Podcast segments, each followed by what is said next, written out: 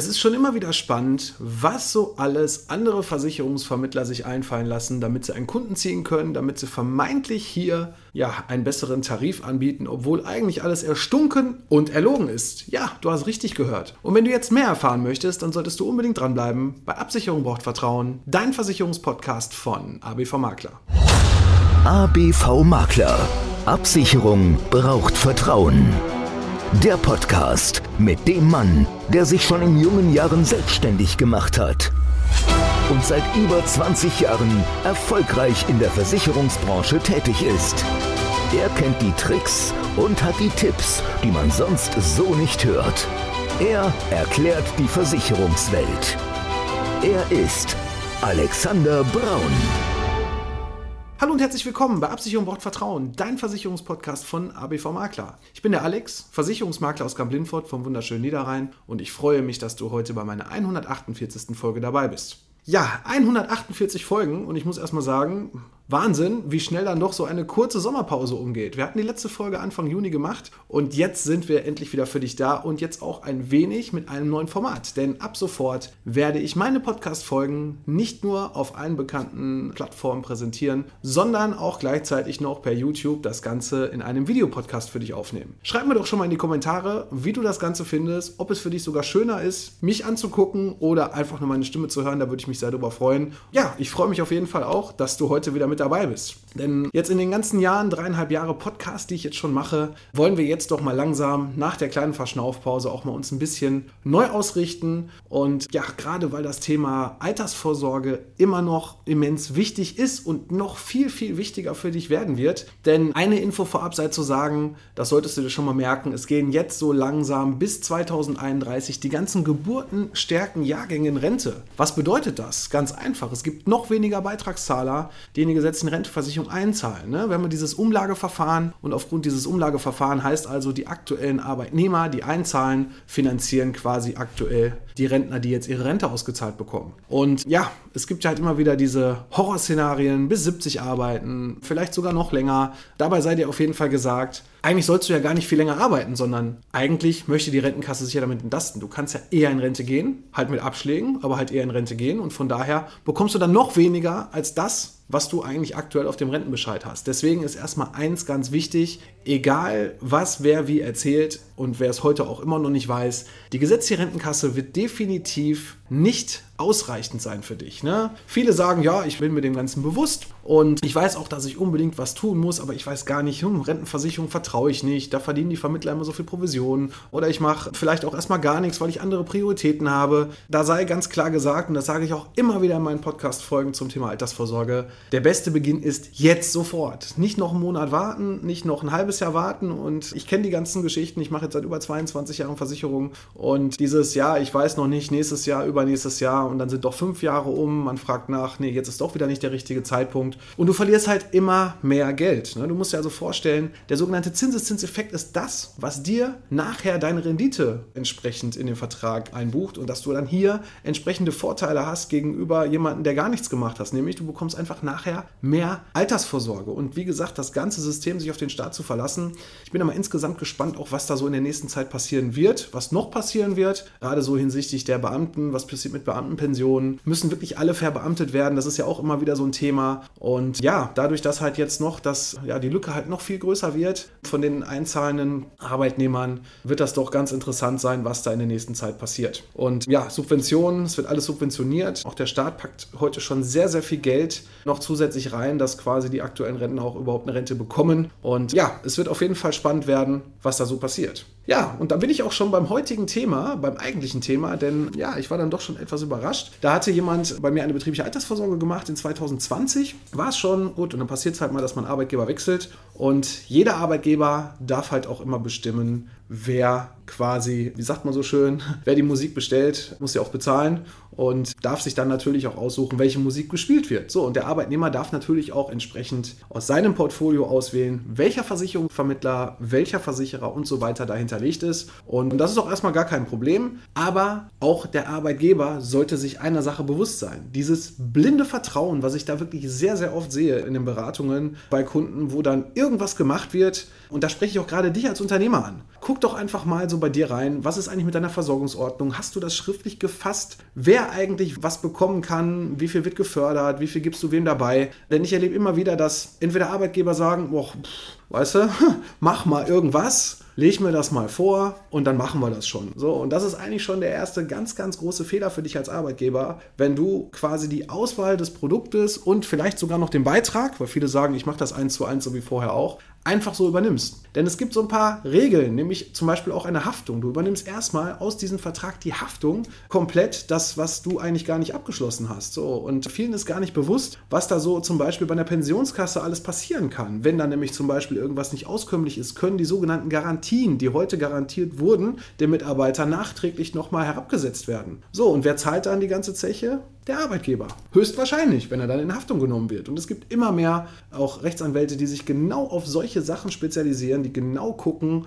wo kann ich vielleicht meinem Mandanten entsprechend helfen, dass er noch eine auskömmliche Altersvorsorge bekommt, weil vielleicht irgendwelche Zusagen im Nachhinein nicht eingehalten wurden. Und damit du davor gewappnet bist, solltest du auf jeden Fall nicht einfach deinem Arbeitnehmer diese ganze Geschichte überlassen, sondern auf jeden Fall selber was machen. Und da ist es auf jeden Fall in allererster Linie ganz, ganz wichtig, dass du auch eine Vereinbarung hast, wo du genau ganz klar regelst, wer bekommt was. Ne? Also wenn wir ein Beispiel haben, wir haben jetzt zwei, die den gleichen Berufsstand bei dir haben, nehmen wir einfach mal einen Sachbearbeiter, die machen beide genau das gleiche, die haben die gleiche Arbeitszeit, die gleiche Position, keine Führungsverantwortung, nichts. Der eine kam mit einem Angebot, wo vielleicht der Arbeitgeber vorher mal einen Hunderter mit reingepackt hat monatlich, der andere hat vielleicht nur die 15 Prozent, die du als Arbeitgeber gesetzlich dazu verpflichtet bist, die dazu zu bezahlen. Und schon hast du eine Ungleichbehandlung in deinem Unternehmen. Ne? Und derjenige, der weniger bekommt, hat im Nachgang, dann, wenn es dann irgendwann herauskommt, einen Anspruch. Nämlich es gibt das allgemeine Gleichbehandlungsgesetz, wo du auf jeden Fall darauf achten solltest, dass alle gleich behandelt werden. Ne? Du kannst natürlich entscheiden, der Führungskraft, dem möchte ich aber gerne vielleicht auch noch mal ein bisschen mehr Unterstützung geben. Der Sachbearbeiter, da mache ich das anders. Vielleicht auch nach Betriebszugehörigkeit, dass man sagt, Mensch, wenn du fünf Jahre dabei bist, dann hast du so und so viel Anspruch, dann zahle ich dir da nochmal was dazu. Bei zehn Jahren ist nochmal was. Das kann man alles vorher stricken, aber es muss einen gesetzlichen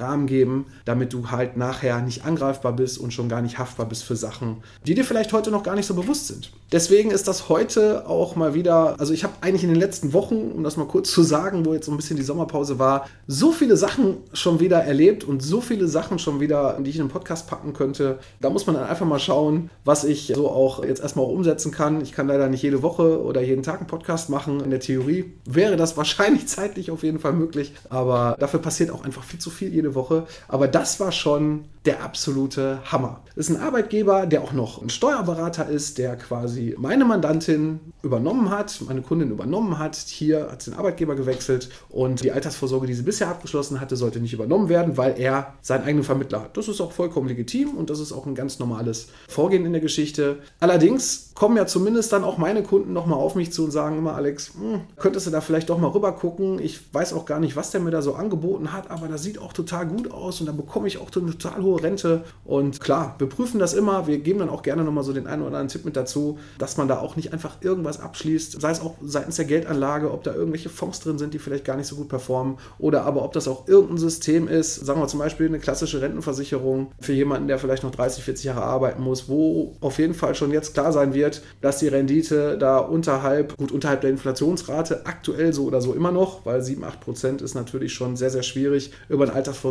da auszugleichen. Aber wenn man dann eine klassische Geschichte hat, wo wir dann bis zwei, mit zwei oder zweieinhalb Überschussbeteiligung sind und dann vielleicht noch einen sehr hohen Kostenapparat dazu haben, dann kann das auch für dich als Arbeitnehmer sehr, sehr nachteilig sein. So, und jetzt zurück zu diesem Punkt, zurück zu dieser tollen Offerte, die da gemacht wurde. Und ich zitiere jetzt mal ganz kurz aus dem Wortlaut, was der Vermittler da meinem Kunden da entsprechend angeboten hat. Ich lasse bewusst auch den Versicherer weg, weil Versicherer haben auch gute Produkte. Versicherer können auch manchmal nichts für ihre Vermittler.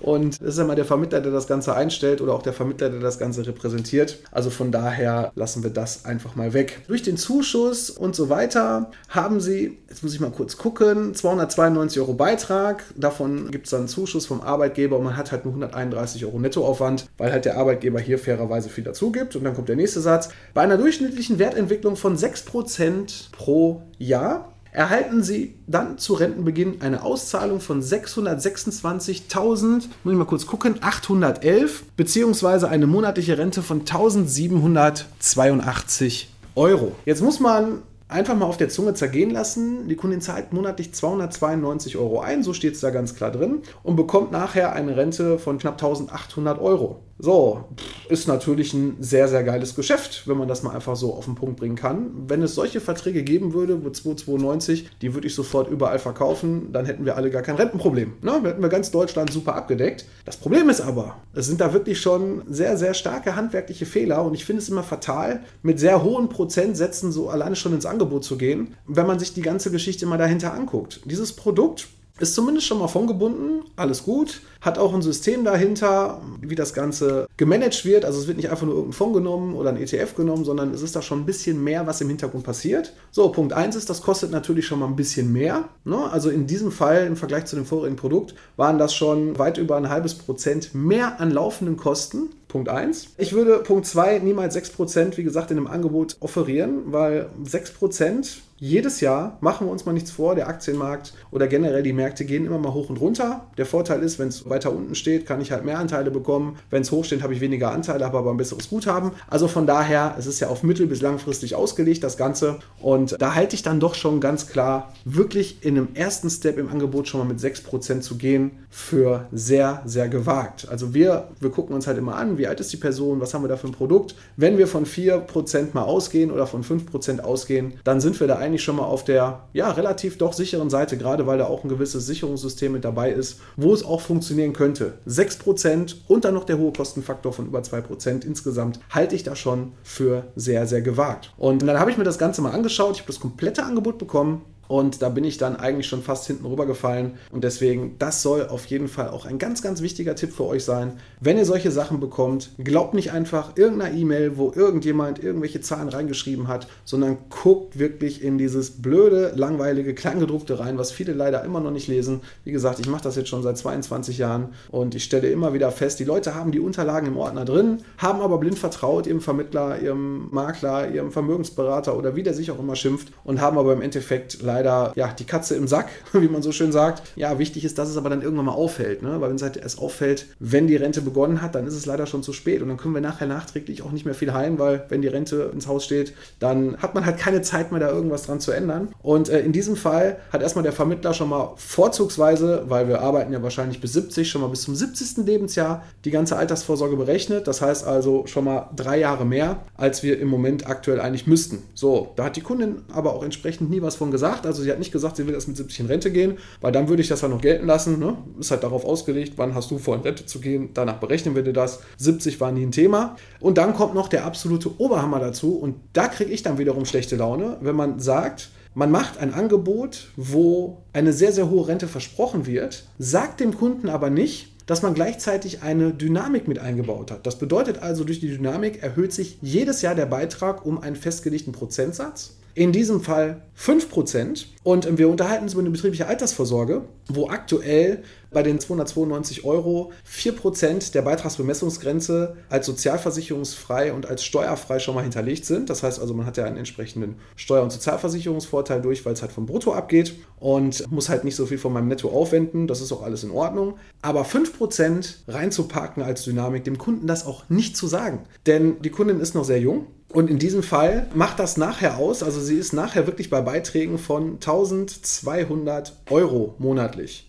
So, das heißt also 1200 Euro, die schon gar nicht mehr irgendwo der höhere Betrag schon wieder anders gefördert wird. Bis 8% gibt es halt auch nicht mehr die komplette Steuer- und Sozialversicherungsfreiheit und darüber hinaus halt gar nicht. Ne? Das wird also komplett aus dem Nettovermögen eingezahlt. Und wenn ich halt dann nachher umrechne, wie viel gebe ich dann von meinem Netto zusätzlich ab, bin ich dann überhaupt bereit, jedes Jahr diese 5% mitzunehmen? In dem Fall Kundin, vielleicht wird sie auch irgendwann nochmal vielleicht Elternerziehungszeiten haben, wie auch immer. Das ist alles natürlich auch noch nicht sicher und auch noch nicht geplant, aber das sind halt alles so Zeiten, wo man ja diese Hochrechnung und dann, wie gesagt, bis zum 70. Lebensjahr das auch noch in die E-Mail reinschreibt. Also das halte ich persönlich schon für sehr, sehr gewagt. Ich möchte mich da mal vorsichtig ausdrücken. Aber das ist ein Grund, und jetzt drücke ich mich mal nicht vorsichtig aus, das ist ein Grund, warum wir in unserer Branche doch sehr, sehr schlecht teilweise wegkommen, was ich sehr, sehr bedauere. Wie gesagt, es gibt in jeder Branche gute und schlechte Menschen. Es gibt Menschen, die halt nur auf Provisionen aus sind, denen ist dann sowas egal. Und das ist dann halt auch so ein Punkt, wenn ich bis zum 70. Lebensjahr das Ganze abschließe ohne das natürlich mit der Kundin vorher abgesprochen zu haben, nach ihren Wünschen und Bedürfnissen das Rentenalter abgefragt habe, dann habe ich halt einfach nur, weil wir halt danach bezahlt werden, je länger ein Vertrag läuft, prozentual, da hat einfach jemand ganz klar nur an seine Provision gedacht. Ne?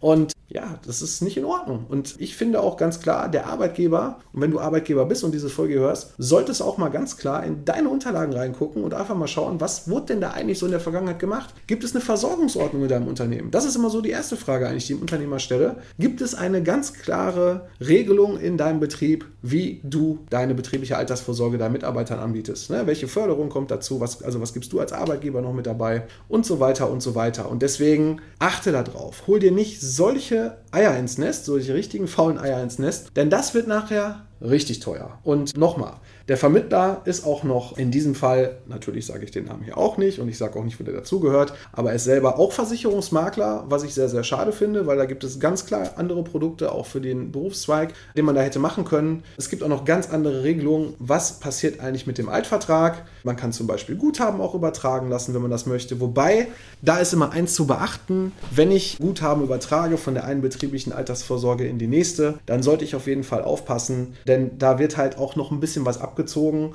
Und das, was nachher übertragen wird, ist in vielen Fällen so, dass es dann noch viel weniger ist, als ich halt nicht eingezahlt habe. Und dann kann man vielleicht auch sagen, okay, dann stelle ich das beitragsfrei, schließe halt einen neuen Vertrag ab, in dem Fall hätte man das prüfen können, das wird auch gar nicht angeboten äh, oder zumindest auch gar nicht besprochen, sondern einfach nur gesagt, mein Vermittler macht es, der Vermittler macht ein Angebot, koste es, was es wolle, bis zum 70. Lebensjahr mit der horrenden Dynamik. Und da sage ich ganz klar, setzen 6, das geht gar nicht, das hat nichts mit Beratung zu tun. Und ich hoffe, und da sind wir jetzt gerade in den Gesprächen. Ich hoffe, dass zumindest der Arbeitgeber da wach wird, mit seinem Vermittler nochmal spricht, dass der Vermittler natürlich eine zweite Chance bekommen sollte, auch wenn er natürlich so viel Bock bis im Vorfeld gemacht hat. Okay, kann man machen. An der Arbeitgeberseite würde ich mir einen neuen Vermittler suchen. Natürlich kann man zu uns gehen, man kann auch, wir haben zumindest darauf hingewiesen, aber vielleicht sucht er sich jemand ganz anderen oder schaut einfach mal, wer das auch wirklich kann. Und deswegen für dich als Arbeitgeber ganz wichtig, achte darauf, was du angeboten bekommst und vor allem achte auch darauf, was irgendwelche Vermittler mit deinen Mitarbeitern machen, denn da kann ganz, ganz schön viel nachher passieren, wenn du blind unterschreibst, einfach irgendwas macht, dass du nachher zur Haftung herangezogen wirst